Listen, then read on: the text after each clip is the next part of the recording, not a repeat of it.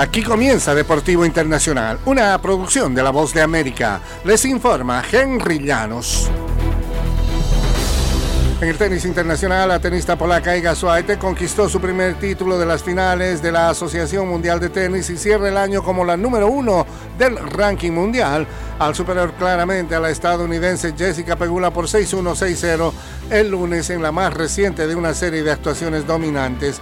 Swiatek tomó el control absoluto del partido después de estar 1-1 en el primer set, ganando los siguientes 11 juegos con su estilo sólido desde la línea de base, rara vez cometiendo errores no forzados y obligando en repetidas ocasiones a que Pegula cometiera errores al verse presionada. Swiatek, polaca de 22 años, terminó 5-0 el campeonato que cierra la temporada de la Asociación de Tenis Mundial, ganando los 10 sets que jugó y cediendo un total de solamente 20 juegos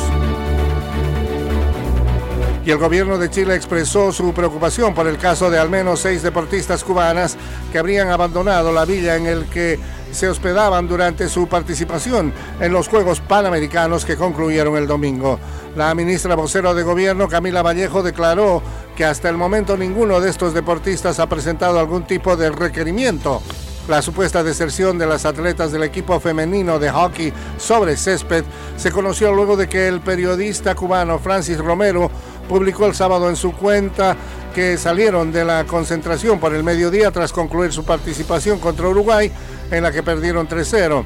El tuit identificó a las cinco mujeres del equipo de hockey sobre césped con su nombre y apellido.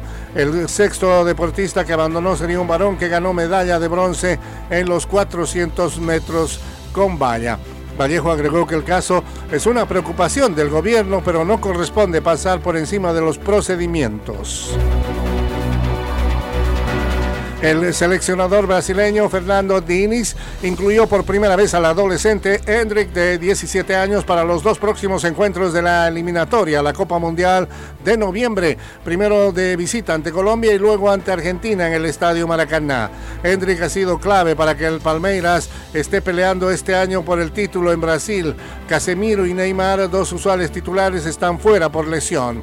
Brasil enfrentará el 16 de noviembre a Colombia en Barranquilla y recibirá cinco días después al actual campeón del Mundial, Argentina de Lionel Messi, que lideró la eliminatoria sudamericana con 12 puntos en cuatro encuentros. Brasil es tercero con siete unidades y no pudo ganar los dos encuentros de octubre en el round robin, como se denomina. Y hasta aquí Deportivo Internacional de la Voz de América.